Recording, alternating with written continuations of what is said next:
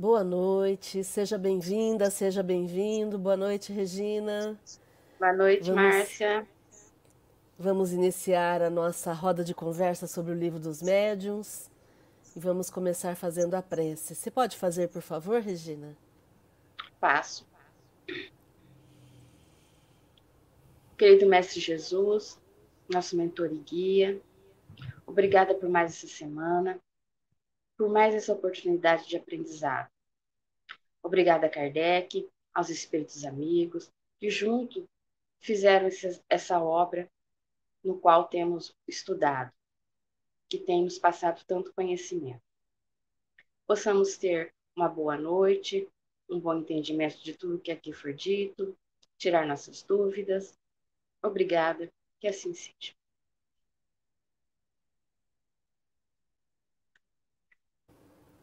Muito bem. Dar aqui as boas-vindas para Adriana Ribeiro, que está aí, seja bem-vinda. Muito bom. Nós estamos estudando o capítulo 12 do Livro dos Médiuns e eu vou fazer uma breve, um breve resumo para a gente poder dar seguimento. Nós estamos estudando o capítulo 12 da pneumatografia ou escrita direta e da pneumato, pneumatofonia, que vamos estudar hoje. A pneumatografia ou escrita direta resumindo, é a escrita produzida diretamente pelo espírito, sem intermediário algum. Então, para que isso aconteça, é, a gente tem que entender que o espírito ele pode escrever sem nenhum intermediário. É, esse tipo de, de ação é um atributo do espírito desde que ele queira, né? Sempre existiram espíritos desde sempre na natureza e, os fenômenos sempre existiram também, pelo fato de existirem espíritos, os fenômenos espíritas sempre aconteceram. Então, até na antiguidade, a gente ouve falar sobre fenômenos como esse, da escrita direta. É, o Kardec cita aqui o senhor Guldenstub, que era uma pessoa que tinha independência, que tinha muita consideração na sociedade e foi uma pessoa que produziu muitos fenômenos de escrita direta e publicou isso. Depois o Kardec coloca que a escrita direta, lá no 148, no item 148, ele coloca que a escrita direta ela precisa da concentração da prece e da evocação para acontecer. Não precisa de lugar específico. É, o que vai fazer acontecer a escrita direta é exatamente a concentração, a prece e a evocação. Da mesma forma como os espíritos produzem fenômenos movimentando objetos, eles também fazem a escrita direta. E a escrita direta ela não precisa de uma tinta especificamente. O espírito produz a própria tinta. A gente já estudou sobre o laboratório do mundo espiritual. Eles fazem, eles produzem algo que imita a tinta. E aí esse espírito vai pegar na própria natureza essas substâncias para poder realizar isso.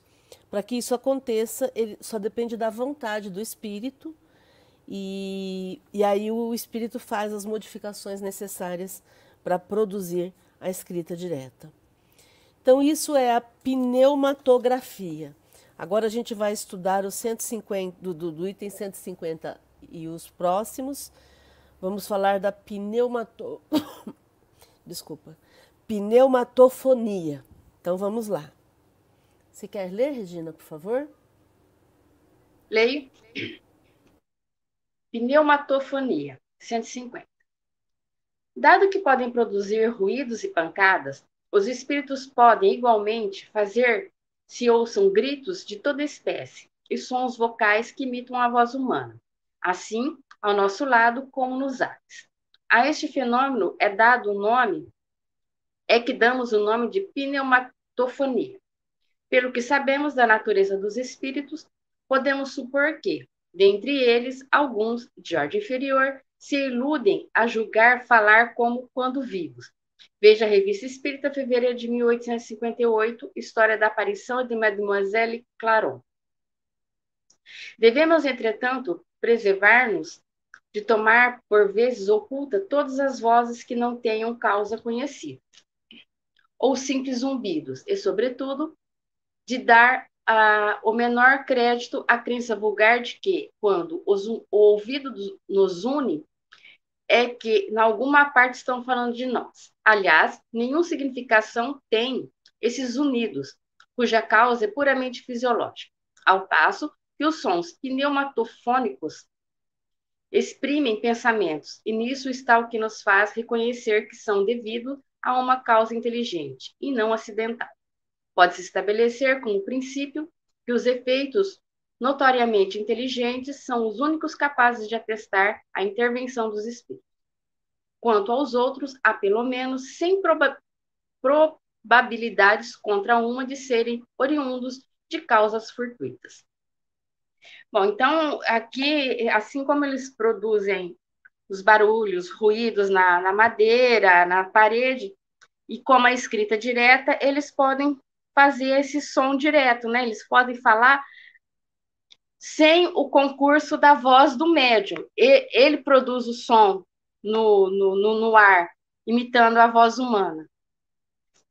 E, e que a gente tem que entender que, as, que esses barulhos que eles fornecem, que eles fazem, é diferente de um barulho aleatório, porque ele tem uma formulação inteligente, ele vai ter um, um, algum dado inteligente. Se você perguntar alguma coisa, vai ter uma resposta. Isso que eu entendi. É, não é só um barulho, né? É a expressão de uma ideia, né? Exatamente isso. E aqui achei interessante também que ele fala desse zunido no ouvido, que essa é uma crença antiga, né? De que quando ah, tá, meu, meu ouvido está zunindo, é porque tem alguém falando de mim. Não, é porque tem alguma causa física ali que está provocando isso no ouvido. Então a gente sempre buscando primeiro a, aquilo que é físico antes de pensar em algo espiritual, né, Regina? Muito bom. Sim, porque Mudar senão a... a gente tudo vai ser vai ser espírito, né? Espírito. Tudo vai ser espírito. Nem, e nem tudo é. Às vezes é uma coisa física mesmo. Uma sombra, um, bar, um rato andando no telhado, um passarinho, igual já um teve comigo lá no, centro, o passarinho no forro, pegou um, um, um, grão de ração do cachorro do vizinho, subiu lá e ficou batendo no telhado. Eu fiquei encucada até que eu fui lá fora ver o passarinho lá, batendo a ração no telhado para quebrar. Parecia um código Morse. Muito bom. Dar as boas-vindas aqui para Elide Augusto, seja bem-vinda. Muito bom estarmos juntos. 151 ah, eu não coloquei aqui para gente poder acompanhar, né? Peraí, Regina. Quer que eu leia, Márcio, você explica? Pode Porque assim ler. não fica cansativo você ficar lendo e explicando. Pode ler. 151. Acontece frequentemente ouvirmos, de modo distinto, quando nos achamos meio adormecido, palavras, nomes e às vezes frases inteiras, ditas com tal intensidade que nos despertam, espantando-nos espantado, espantados. Se bem em alguns casos possa haver aí, na realidade, uma manifestação, esse fenômeno, nada de, de bastante positivo apresenta, para que também possa ser atribuído a uma causa análoga a que estudamos, estudamos desenvolvimento na teoria de alucinação, capítulo 6, números 111 seguintes. Demais nenhuma consequência tem o que de tal maneira se escuta. O mesmo, no entanto, não acontece quando se está inteiramente acordado, porque então, se é um espírito que se faz ouvir, quase sempre se podem trocar ideias com ele e travar uma conversação regular. Os sons espíritas, os pneumatofônicos, se produzem de duas maneiras distintas. Às vezes, só uma voz interior e repercute no nosso foro íntimo, nada tendo, porém, de material as palavras. Contudo, sejam claramente perceptíveis. Outras vezes, são exteriores e nitidamente articuladas, como se proviessem de uma pessoa que nos estivesse ao lado. De um modo ou de outro, o fenômeno de pneumatofonia é quase sempre espontâneo e só meio e, e só muito raramente pode ser provocado.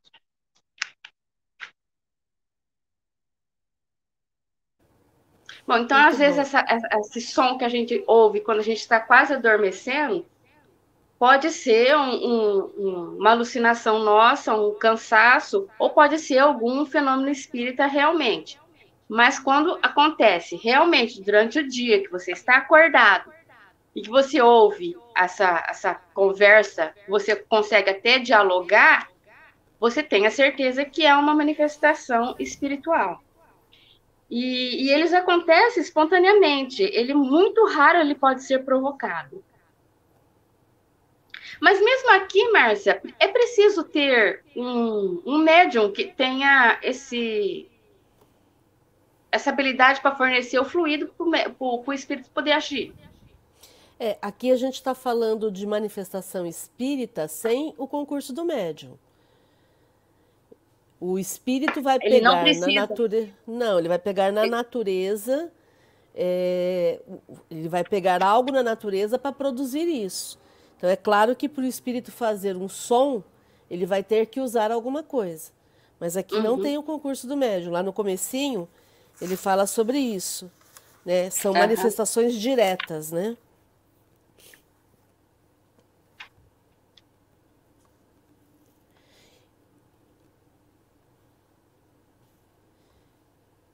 É quase sempre espontâneo e muito raramente ele é provocado, né?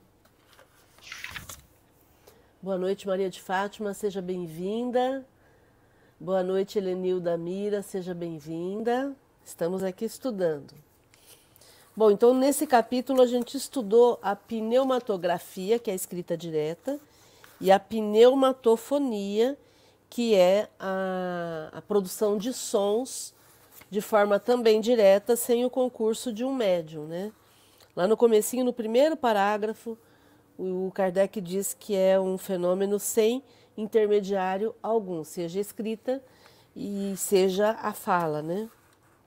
É, eu me lembro de relatos em que o espírito é, fez um, uma boca, apareceu uma boca, né, como se fosse uma boca falando. É óbvio que não é uma boca, né? Só para a gente poder. Em filme a gente vê muito isso, né? Eles usam algo para representar como se fosse o som produzido por aquela boca. É óbvio que ele não é produzido ali.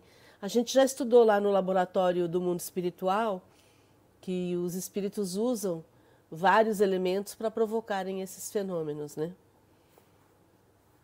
E aí é claro, quanto mais é, a pessoa for impressionável, mas ela vai se assustar com o fenômeno, né?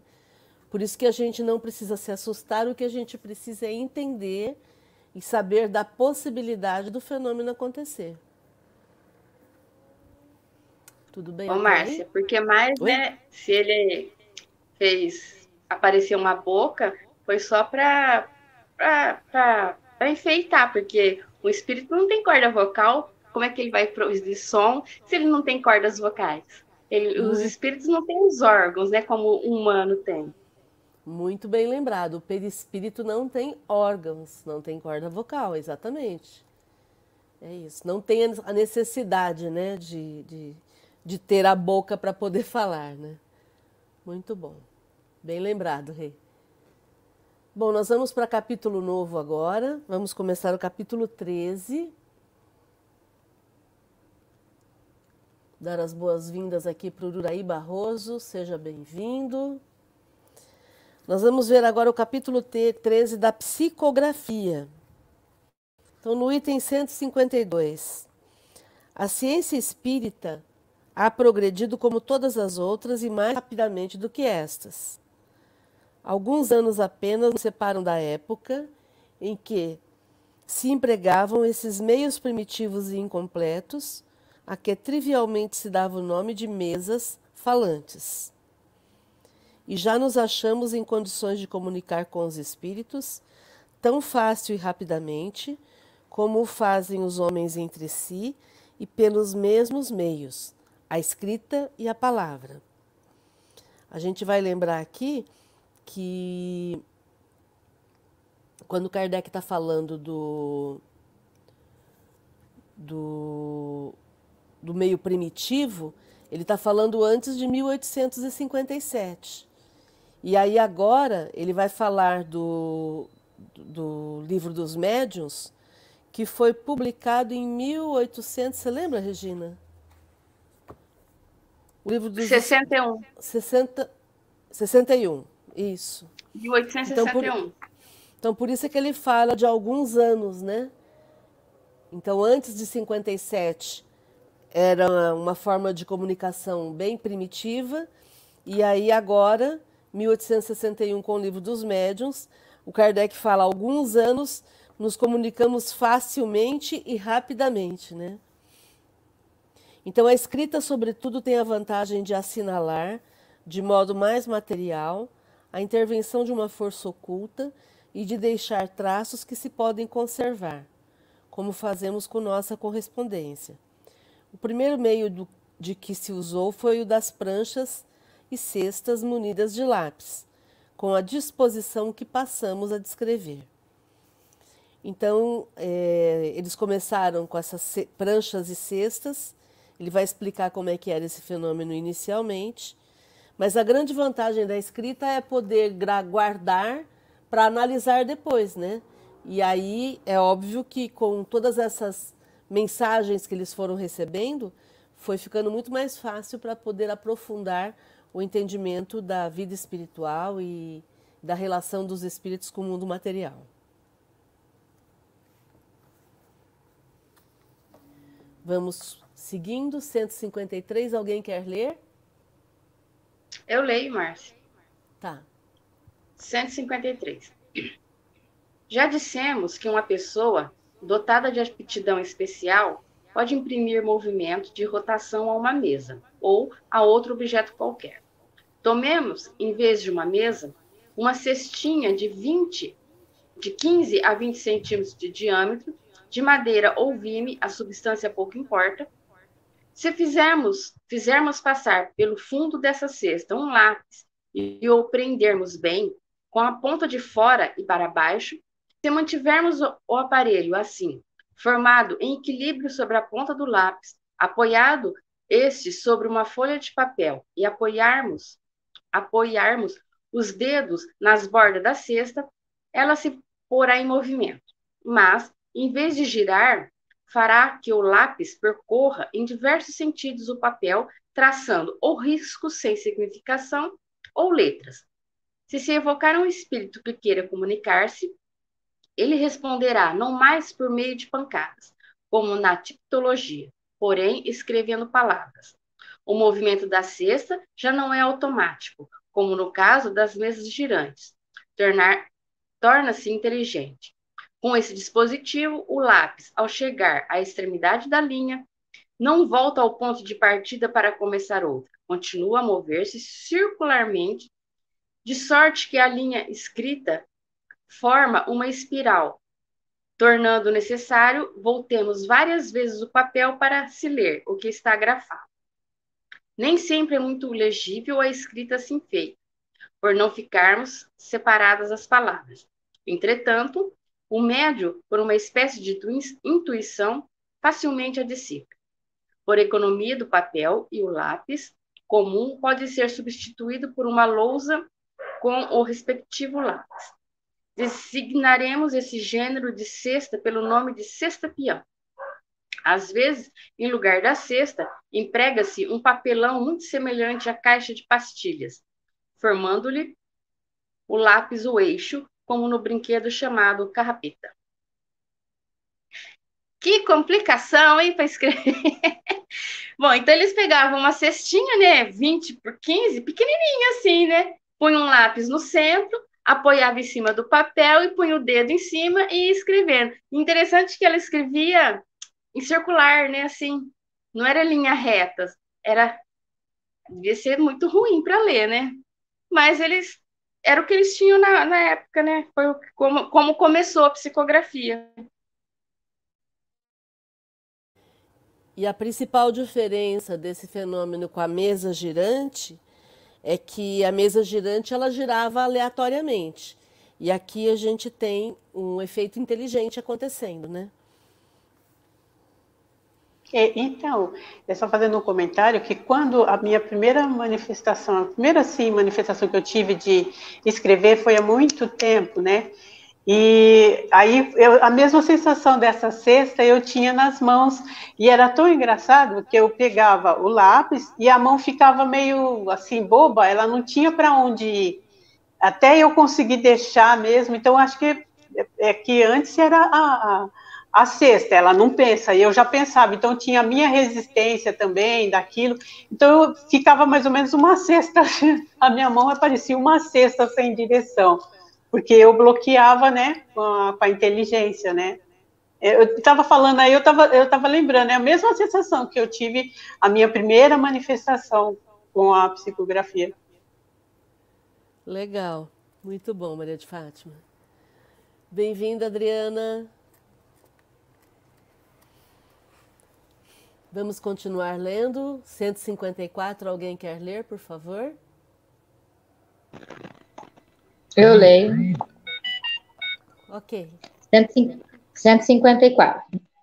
Muitos outros dispositivos você tem imaginado para a obtenção do mesmo resultado. O mais cômodo é a que chamaremos cesta de bico, e que consiste em adaptar-se à cesta uma haste inclinada, de madeira, prolongando-se de 15 a 10 centímetros para o lado de fora. Na posição de, guru, de gurupés, numa embarcação. Por, por um buraco aberto na extremidade desta haste ou bico, passa-se um lápis bastante comprido, para que sua ponta assente no papel. Pondo o médium os dedos na borda da cesta, o aparelho todo se agita e o lápis escreve, como no caso anterior, a, com, com a diferença, porém, de que, em geral, a escrita é mais legível com as palavras separadas e as linhas sucedendo-se paralelas, como na escrita comum, por poder, por poder o médium levar facilmente o lápis de uma linha a outra. Obtém-se assim dissertações de muitas páginas, tão rapidamente como se escrevesse com a mão.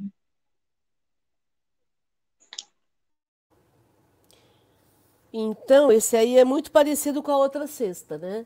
Mas com a diferença de que ele tem uma, um bico, uma espécie de bico, onde se coloca esse lápis, e aí o médium consegue manusear esse objeto para escrever como se fosse uma linha abaixo de outra, diferente do outro processo, né? Da sexta peão. Vamos pensar que tudo isso foi bem no comecinho, né? Eles estão entendendo como é que é isso, né? Algum comentário? Então vamos para o próximo, 155. Quem vai ler agora? Eu leio. Ok. 155. Ainda por outros sinais inequívocos, se manifesta a miúde a inteligência que atua. Chegando ao fim da página, o lápis faz espontaneamente um movimento para virar o papel. Se ele se se ele se quer reportar a uma passagem já escrita, na mesma página ou noutra, procura com a ponta do lápis, como qualquer pessoa faria com a ponta do dedo, e sublinha.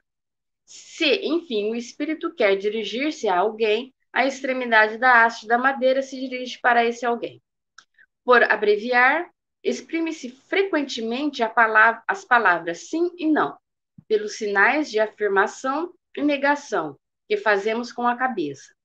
Se o espírito quer exprimir cólera ou impaciência, bate repetidas pancadas com a ponta do lápis e não raro a quebra. Ainda era meio difícil para ele poder conseguir se comunicar, né, né, né, Mas ele já era mais ágil aqui do que quando era com a cestinha, né? Ele já conseguia pedir para virar a página, voltar na página que ele já escreveu, se ele acha que tinha que corrigir alguma coisa.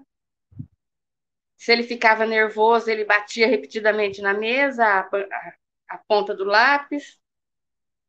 Era o começo, né? Mas estava indo.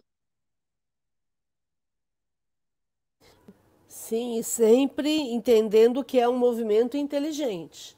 Né? E isso é fundamental para a gente entender que tem um espírito ali, né? não é um fenômeno simplesmente. Algum comentário? É que assim também naquela época ele também podia, podia manifestar raiva, né, quebrando o lápis, porque a cesta não tinha condições de barrar, né, de pensar e não deixar, como hoje a gente tem, né, essas, porque a gente tem inteligência, você não vai deixar um espírito nervoso chegando, é, virando a mesa. Muitas vezes dá vontade, mas a gente, pelo nosso crivo, a gente não deixa já naquela época, né, ele podia fazer o que ele queria fazer, né, porque não tinha uma inteligência dominando, entre aspas, né, a dele, né, ele é a inteligência dominante, né. Bem colocado, Maria de Fátima, muito bem lembrado. Por isso a importância da, da educação mediúnica, né.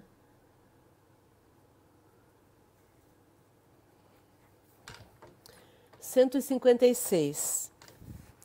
Em vez de cesta, Algumas pessoas se servem de uma espécie de mesa pequenina, feita de propósito, tendo de 12 a 15 centímetros de comprimento por 5 a 6 de altura, e três pés, a um dos quais se adapta um lápis. Os dois outros são arredondados ou munidos de uma bola de marfim para deslizar mais facilmente sobre o papel. Outros se utilizam apenas de uma prancheta de 15 a 20 centímetros quadrados, triangular, oblonga ou oval. Num dos bordos há um furo oblíquo para introduzir-se o lápis. Colocada em posição de escrever, ela fica inclinada e se apoia por um dos lados no papel. Algumas trazem desse lado rodízios para lhe facilitarem o movimento. É de ver-se, em suma, que todos esses dispositivos nada têm de absoluto. O melhor é o que for mais cômodo. Com qualquer desses aparelhos, quase sempre é preciso que os operadores sejam dois, mas não é necessário que ambos sejam dotados de faculdades mediúnicas. Um serve unicamente para manter o equilíbrio e poupar ao médium excesso de fadiga. Então aqui ele está descrevendo uma espécie de uma mesinha, né? Que era feita de 12, de 12 a 15 centímetros por 5 a 6 centímetros de altura. Então, uma mesinha pequenininha com três pezinhos. Dois pezinhos tinham rodízios embaixo ou, é, ou eram bolinhas para facilitar esse, esse movimento. E aí, numa das, num dos, uma das pontas, colocava um lápis. E aí é, esse lápis era usado para escrever. É como se fosse um acessório de mão, né? Se a gente for pensar. Porque é pequenininho, é como se o espírito pudesse segurar aquilo nas mãos e ir escrevendo com aquilo, né? Sempre lembrando, como ele coloca aqui, que era utilizado o objeto que era mais cômodo para acontecer o fenômeno, e nesse caso precisavam de dois operadores para o médium ficar mais solto, enquanto o outro auxiliar fazia todo esse processo de manter o equilíbrio do, do equipamento. Né? Comentários? Então, eu tenho mais um. Eu tenho mais um. Então, que nem hoje, é, quando a gente, pelo menos no GEOL, né, a gente tem uma, como fala, um mediador, né? Que ele ajuda a gente, quando a gente está escrevendo, você não precisa se preocupar em virar a folha, é, né? Aí esse mediador, ele mesmo vira a folha, o que facilita muito para a gente, porque a gente se entrega mais, né? Então, naquela época tinha esses dois, só que a, a, o auxílio era um pouco diferente, né? Mas tudo, né? Com auxílio, os dois. Sim, verdade, verdade. E quantas vezes o mediador só, só corre realmente ali na hora da comunicação, né? Porque às vezes a caneta falha, às vezes o papel acaba e o mediador sempre vai estar de olho para fazer com que o médium fique bem à vontade, né? Muito bom. Vamos para o próximo. Quem quer ler para a gente? Opa, peraí, o que, que eu fiz? Cliquei errado. É aqui.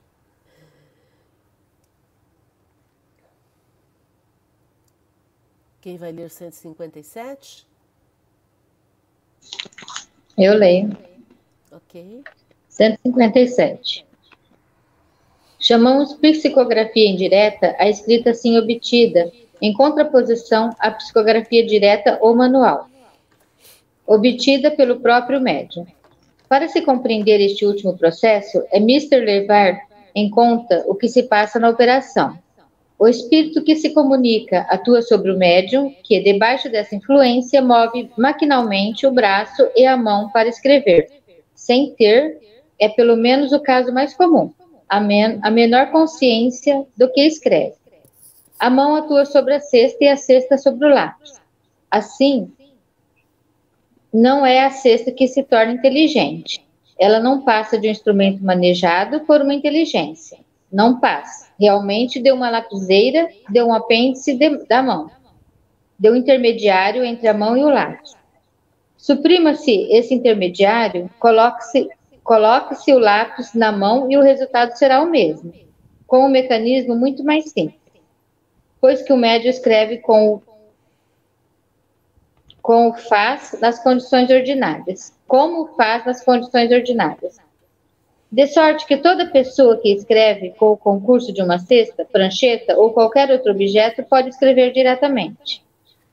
De todos os meios de comunicação, a escrita manual, que alguns denominam escrita involuntária, é, sem contestação, a mais simples, a mais fácil e a mais cômoda, porque nenhum preparativo exige e se presta, como a escrita corrente, aos maiores desenvolvimentos. Dela tornaremos a falar quando, tratar, quando tratarmos dos médiums.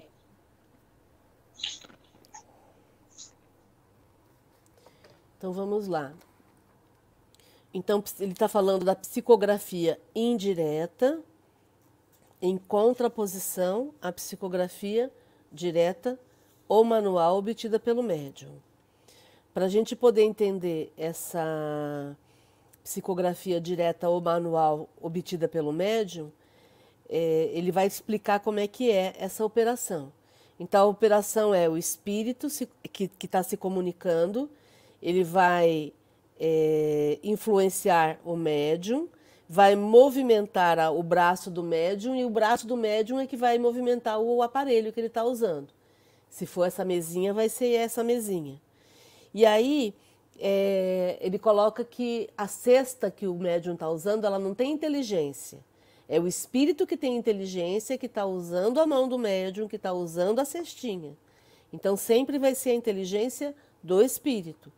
E aí, então, a gente não precisa do intermediário.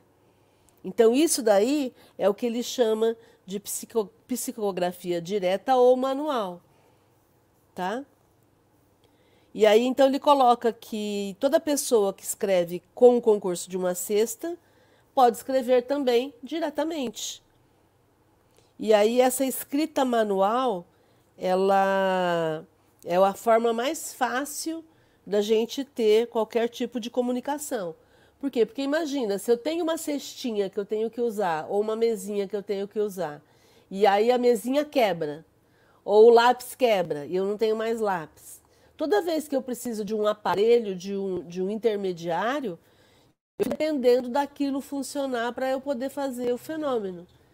E se eu consigo é, me manifestar diretamente pelo médium através de uma simples escrita, é, às vezes num papel de pão, como a gente já falou aqui, né? Quantas vezes o Chico psicografava no começo, é, não tinha papel e ele usava papel de pão, usava o papel que tinha disponível. Eu me lembro lá ali no GEOL, quando a gente começou na reunião mediúnica, a gente não tinha papel sulfite disponível, né? todos estudando, todos sem grana, não tinha dinheiro para comprar papel sulfite. E a gente fazia a reunião mediúnica usando o, os papéis, como a gente tinha acesso ao HB, no Hospital de Base aqui em Rio Preto, e aí tinha uma pessoa que frequentava o GEOL e trabalhava no HB, e o HB jogava fora todos os exames de eletroencefalograma, que, que já não eram mais usados, exames antigos, né? E aí ela trazia maços e maços de folhas de eletroencefalograma e a gente destacava, e era esse papel que a gente usava no começo da, do GEOL para poder fazer as psicografias. Então é isso, é, é, é o que tem disponível. Né? Não, não, não precisa do, do, do, papel de sulfite, né? da folha de sulfite. Muito bom. Vamos seguindo, 158, quem lê? Eu leio. 158. Nos primeiros tempos da, das manifestações, quando ainda ninguém tinha sobre o assunto ideias exatas, muitos escritos foram publicados com este título: Comunicações de uma mesa, de uma cesta, de uma prancheta e etc. Hoje, bem se percebe o que tais expressões têm de impróprias ou errôneas, abstração feita do caráter pouco sério que revela. Efetivamente, como acabamos de ver, as mesas, pranchetas e cestas não são mais do que instrumentos ininteligentes, embora animados por instantes de uma vida fictícia, que nada pode comunicar por si mesmo, mesmos. Dizer o contrário é tomar o, o efeito pela causa, um instrumento pelo princípio. Fora o mesmo que um autor declarar, no título de sua obra, tê-la escrito com uma pena metálica ou com uma pena de papo. Esses instrumentos, ao demais, não são exclusivos. Conhecemos alguém que, em vez de cesta peão, que acima descrevemos, se servia de um funil, em cujo gargalo introduzia o lápis. Ter-se-ia então, ter-se-ia então podido receber comunicações de um funil do mesmo modo que de uma caçarola ou de uma saladeira. Se elas são obtidas por meio de pancadas com uma, com uma cadeira ou uma bengala. Já não há uma mesa falante, mas uma cadeira ou uma bengala falantes.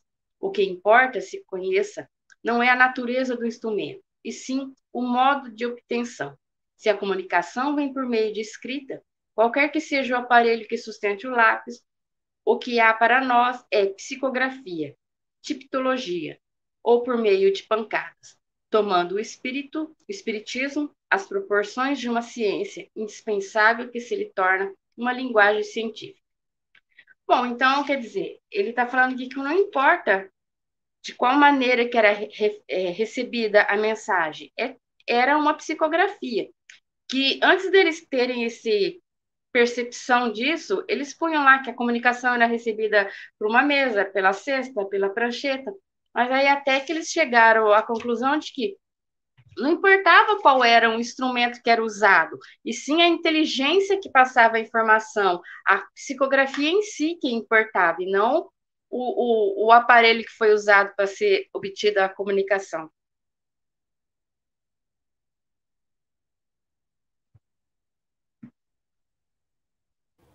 Quero só salientar aqui o que ele coloca com relação ao fato do espiritismo tomar proporções de uma ciência e aí precisar usar de, de um linguajar mais científico para explicar o fenômeno, né?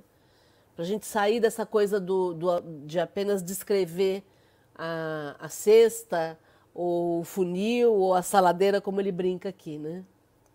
Muito bom. Terminamos mais um capítulo. Vamos para o capítulo 14. São capítulos mais curtos, porque Kardec, é, a gente tem que entender que esse livro, como está lá no começo, é, ele fala espiritismo experimental, espiritismo experimental, é, o livro dos médiuns, né? Ou guia dos médiuns evocadores. Então, por isso é que o Kardec é tão específico nesse livro. Por isso que ele vai falando de todos esses detalhes, para poder orientar e para poder tirar todas as dúvidas que as pessoas possam ter com relação àquilo que elas estão estudando, né? Então agora a gente vai começar o capítulo 14, vamos falar dos médiums. 159. Todo aquele que sente, num grau qualquer, a influência dos espíritos, é por esse fato médium. Essa definição é importantíssima, né? Para a gente poder entender. Essa faculdade é inerente ao homem, não constitui, portanto, um privilégio exclusivo. Por isso mesmo, raras são as pessoas que dela não possuam alguns rudimentos. Pode, pois, dizer-se que todos são mais ou menos médiums. Todavia, usualmente, assim só se qualificam aqueles em quem a faculdade mediúnica se mostra bem caracterizada e se traduz por efeitos patentes, de certa intensidade, o que então depende de uma organização mais ou menos sensitiva. É de notar-se, além disso, que essa faculdade não se revela da mesma maneira em todos. Geralmente, os médiums têm uma aptidão especial para os fenômenos desta ou daquela ordem, donde resulta que formam tantas variedades quantas são as espécies de manifestações. As principais são a dos médiums de efeitos físicos, a dos médiums sensitivos ou impressionáveis, a dos audientes, a dos videntes, a dos sonambúlicos, a dos curadores, a dos pneumatógrafos, a dos escreventes ou psicógrafos. Então vamos lá.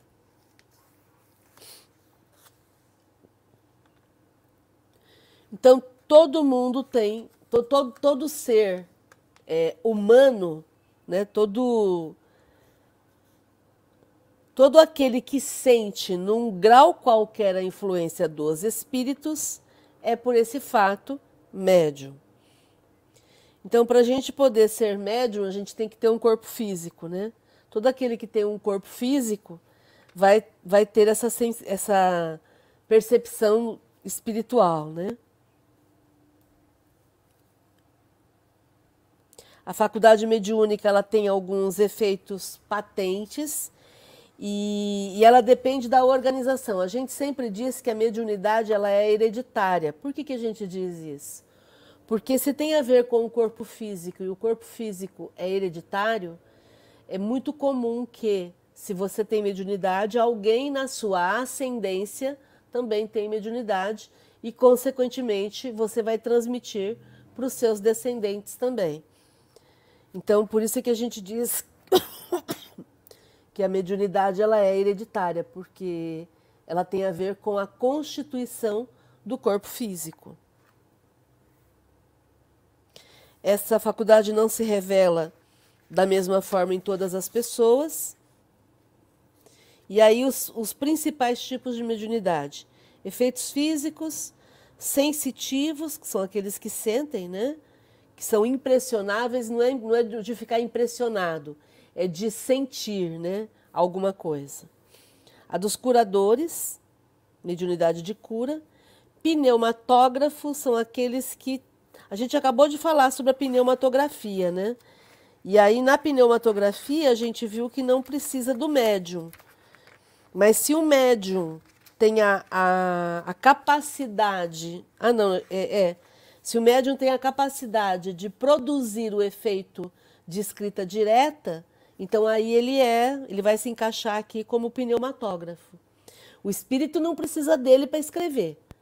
Mas se o médium tem essa capacidade, ele pode produzir esse fenômeno. E os escreventes ou psicógrafos, que tanto os videntes quanto os psicógrafos são os mais comuns, né?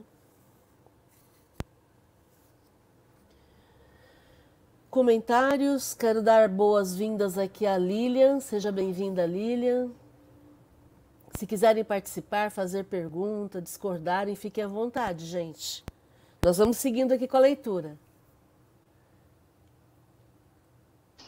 É, então, aqui no meu livro tem uma. Deixa eu ver se eu consigo ler, está bem pequenininho. Está assim: os médios auditivos são geralmente chamados. Ah, tá assim: alguns nomes se modificaram entre nós. Os médios auditivos são geralmente chamados audientes. Os falantes receberam a designação de médiums de incorporação e atualmente de psicofônicos. Os sonambúlicos, os sonâmbulos, sonam, sonâmbulos, é isso, os sonâmbulos são geralmente chamados anímicos, os pneumatógrafos são chamados de escrita direta. E é um resuminho que tem aqui embaixo. Legal trazer esses outros termos, porque muitas vezes a gente acaba usando, né, ou ouvindo alguém comentar com esses termos, né? Muito bom. Vamos seguindo. Quem vai ler o 160, por gentileza? Eu leio. Médios de efeitos físicos. Os médios de efeitos físicos são particularmente aptos a produzir fenômenos materiais, como os movimentos dos corpos inertes, ruídos e etc. Podem dividir-se em, médio em médios facultativos e médios involuntários. Veja-se na parte 2 e 4. Os médios facultativos são os que têm consciência do seu poder e que produzem fenômenos espíritas por ato da própria vontade. Contanto, inerente à espécie humana, conforme já dissemos, semelhante faculdade, longe está de existir em todos no mesmo grau. Porém, se poucas pessoas há em que ela seja absolutamente nula, mais raras ainda são as capazes, são as capazes de produzir os grandes efeitos tais como a suspensão de, de corpos pesados, a translação aérea e, sobretudo, as aparições. Os efeitos, os efeitos mais simples são a rotação de um objeto, pancadas produzidas mediante o levantamento desse objeto, ou na sua própria substância. Embora não demos importância capital a esses fenômenos, recomendamos, contudo, que não sejam desprezados podem proporcionar ensejo a observações interessantes e contribuir, contribuir para a convicção dos que os observam. Cumpre, entretanto, ponderar que a faculdade de produzir efeitos materiais raramente existe nos que dispõem de, mesma, de mais perfeitos meios de comunicação, quais a escrita e a palavra. Em geral, a faculdade diminui no sentido, a proporção que se desenvolvem em outro. Então vamos lá. Você vai explicar alguma coisa, Adri? Pode explicar. Tá. Então, efeito físico é, são, aqueles, são aqueles médios que têm a capacidade de interferir na matéria inerte provocando ruído ou, ou movimentando esses objetos, né? É óbvio que aqui a gente tem que entender que o Kardec está explicando o fenômeno, mas é, vamos pensar assim, de, de forma prática, para que, que um espírito vai ficar movimentando um objeto hoje em dia? Né, quando a gente tem a capacidade de ter a psicofonia, a, através, ou a incorporação, né? quando a gente tem a psicografia, para que, que ele vai ficar movimentando um objeto? Então, tudo isso aqui é o Kardec descrevendo o que acontecia, os fenômenos que aconteciam. E aí, o, o médium de efeito físico, ele pode ser facultativo, que é aquele que sabe o que está fazendo, que tem consciência, ou médium involuntário. Um exemplo de médium involuntário, por exemplo, de efeitos físicos, é aquele que a gente vê fazer pegar fogo no guarda-roupa, ou fazer é, cair pedra no telhado. Hoje em dia a gente ainda ouve esse tipo de fenômeno, né? Então são são pessoas que usam a própria energia mediúnica através do próprio ectoplasma e muitas vezes não têm noção do que elas estão fazendo. A gente vê também esse tipo de reação no, no, no, nos, nos filmes que sempre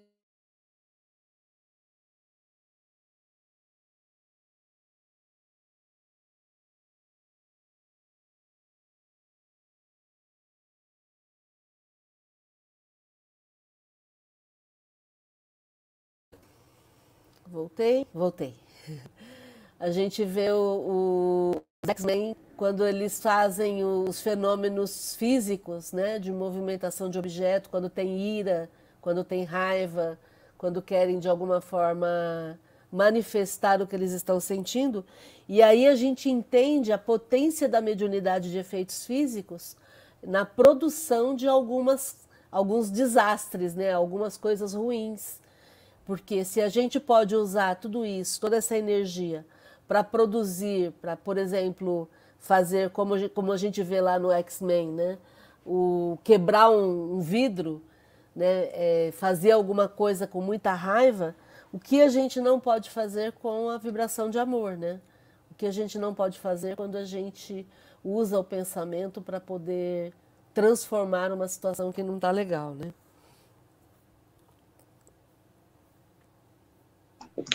Por isso que não podemos negativar alguma coisa, né? Ou e, e sempre positivar, né? Porque os nossos pensamentos pode influir muito em certos acontecimentos, né? A gente, se a gente ficar, se, se a gente ficar negativando uma coisa que vai, pode acontecer, ah, se, se eu vou fazer uma viagem e vou, vou pensar só nas coisas ruins, eu vou tô atraindo as coisas ruins para que aconteça alguma coisa, né? É, e aí, se eu vou fazer uma viagem, é importante eu fazer todo o processo de, de prevenção, né, da prudência, né? Então, fazer a revisão no carro, é, calibrar pneus, trocar pneus, rever freios, aquela coisa toda que a gente sabe. Por quê? Porque não adianta eu deixar só nas mãos do, da espiritualidade, né? Ah, Deus vai me proteger. Não. O, a fala de Jesus é vigiai e orai. Então, primeiro eu faço a vigilância, depois eu peço amparo. Exatamente, Dri. Muito bom. Algum comentário mais sobre esse item? Quero dar as boas-vindas aqui para Dirce, Dirce, Dirce e Pedro Maiolo, sejam bem-vindos. Muito bom estarmos juntos. A Lilian está fazendo uma pergunta. Desculpe, não sei se já abordaram. Deixa eu, deixa eu colocar aqui, usar essa ferramenta. Aí. Não sei se já abordaram este assunto. Tenho ouvido comentários que a ausência das reuniões mediúnicas presenciais tem afetado os médios em sua saúde e o atendimento espiritual. Então, Lilian, quando a gente começou com as reuniões online, é, a gente até comentou sobre isso, né? Que é, o fato da gente ter que ficar em casa e não poder se reunir é, colocou à prova é, esse mito que havia de que ah, eu preciso ir ao centro para que eu possa me sentir melhor, né? Principalmente quem tem a mediunidade, é muito comum os médiums dizerem assim: ah, se eu não vou ao centro, eu fico carregado, como se eu ficasse com uma carga energética muito potente e aí eu não sei o que fazer com isso e nós precisamos nos reinventar. Então a gente sempre abordou aqui no GEOL de uma forma bem tranquila. Nós sempre usamos a nossa reunião de quarta-feira aqui no GEOL de estudos como uma oportunidade da gente reciclar essa nossa energia mediúnica e até onde eu sei, o pessoal aqui do GEOL está bem. O que, que vocês me dizem? Os médios aí, como é que estão as coisas? Por favor, agora vocês falem. É, então, comigo teve, teve alguns dias que eu realmente eu não eu estava aqui, mas eu não estava aqui. Então, para mim, essa experiência foi uma experiência de, de educação mesmo, mediúnica, porque, uh, porque eu não posso é, tem que separar as coisas. Eu, quando eu estou lá é um tipo de trabalho, quando eu estou aqui é outro tipo de trabalho. Então eu comecei com esses, até um dia, teve um dia que eu tive que sair, que eu estava praticamente dormindo aqui, né? Eu tive que sair e ir para o YouTube. Aí quando eu fui para o YouTube, até eu comentei com a Regina tudo o que aconteceu, tal. Mas aquele dia foi um dia de, de experiência para eu me reinventar e aí, quando isso acontece, eu mentalmente, eu, eu imagino, eu, eu falo, eu direciono eles para lá, né, e falo que assim que possível eu estarei à disposição lá, mas no momento eles precisam ir lá sem mim, mas a assistência continua lá. E aí eu estou conseguindo, várias vezes acontece, não vou falar que não acontece, acontece, mas é, eu acho, acho não, tenho certeza que tudo é, não sei, Adriana, né, mas para mim foi é, é mais uma forma, mais uma educação, de, de, de, de saber que quem está no controle sou eu. É mais ou menos isso.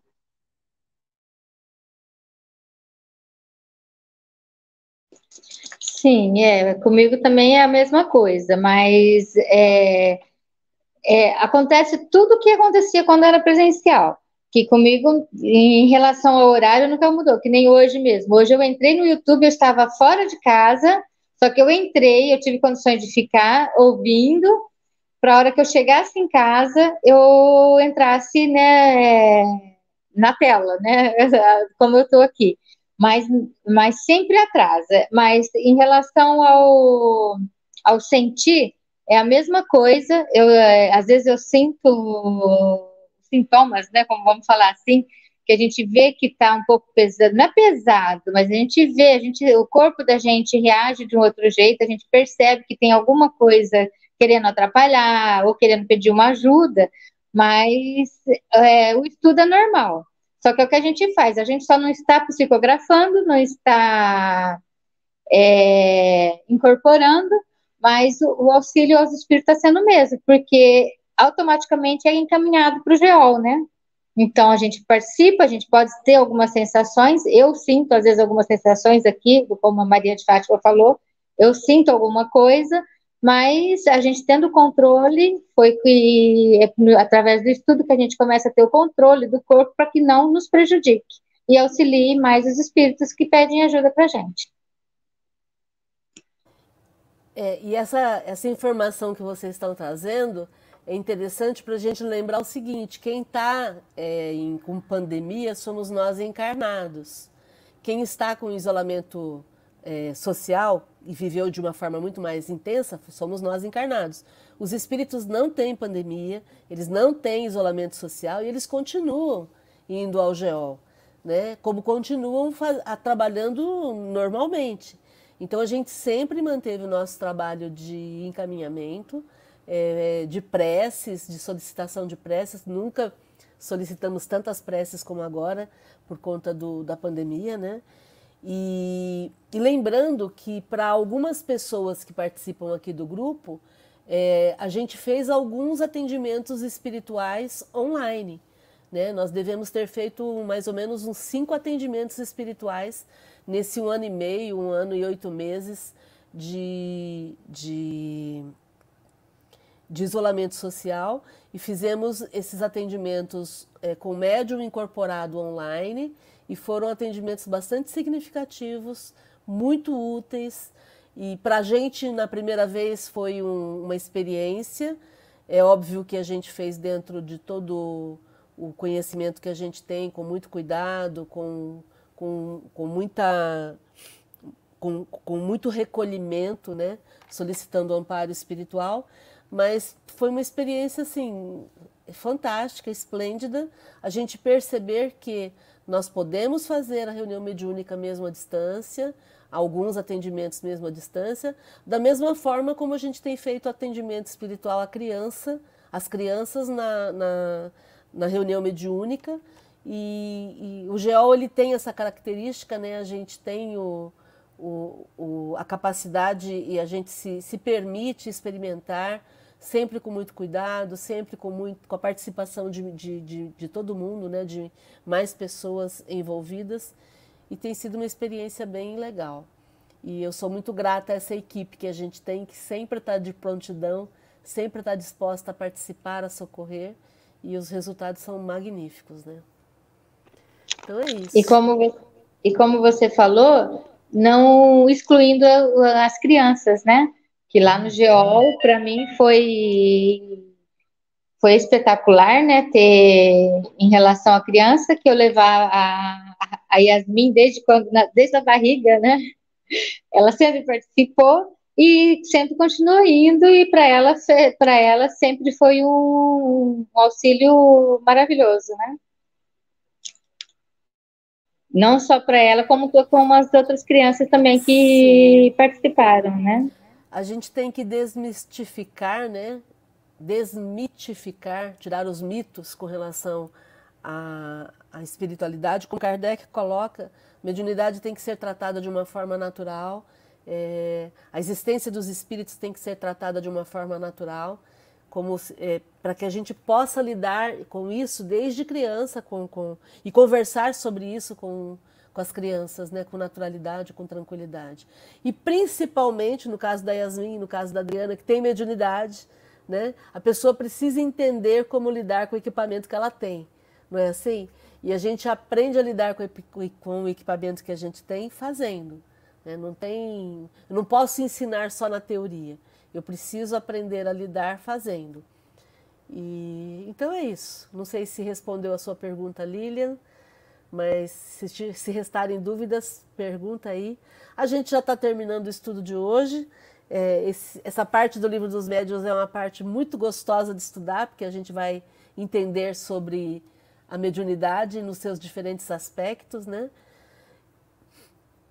A Lilian está dizendo aqui, lembrando do trabalho realizado por aquele médico que veio aqui em Rio Preto e que dá atendimento à distância para crianças autistas e seus familiares, inclusive em outros pra, países. Verdade, o médico do Rio, é o doutor Frutuoso ou é o doutor Sérgio Thyssen? Acho que é o Sérgio Thyssen, né, Lilian? Ou é o Paulo Frutuoso ou é o Sérgio Thyssen, mas eu acho que é o doutor Sérgio Thyssen que faz esse trabalho.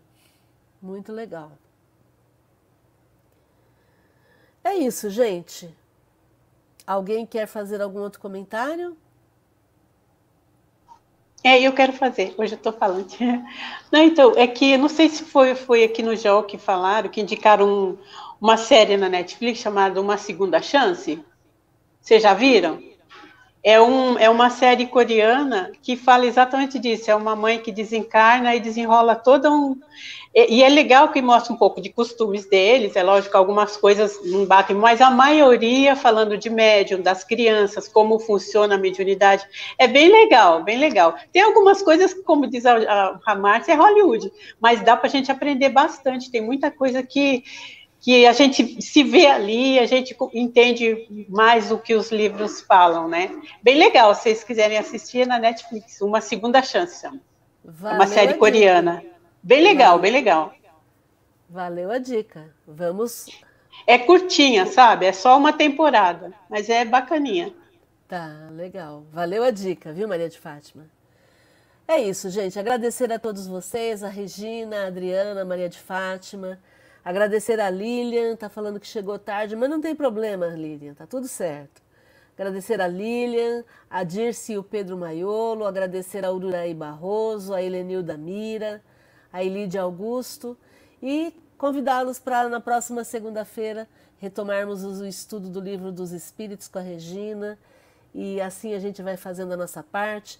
O GEOL está em reforma, está ficando muito, muito bom para a gente poder retomar. Nós queremos retomar em janeiro, né? com certeza vai, vai ser um, um, uma retomada muito legal.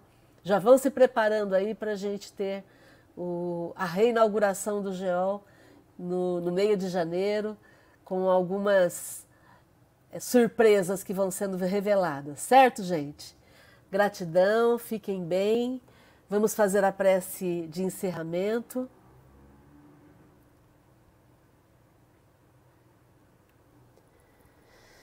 Jesus querido, mestre amigo, benfeitores do Geol, benfeitores de todos nós, estamos gratos por esse dia, por essa oportunidade, por estarmos reunidos em Seu nome, por aprendermos um pouco mais sobre como manusear o nosso equipamento físico no processo da mediunidade com Jesus sendo mais úteis, aproveitando a oportunidade que temos de estar encarnados e transformando essa oportunidade numa oportunidade de servir com muito amor.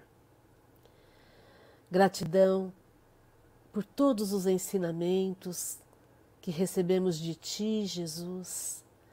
Gratidão a Kardec pela lucidez do seu raciocínio que facilita o entendimento dos teus ensinamentos aqui na Terra e que continuemos fazendo a nossa parte, sendo úteis, transformando a nossa encarnação numa oportunidade de ascendermos espiritualmente.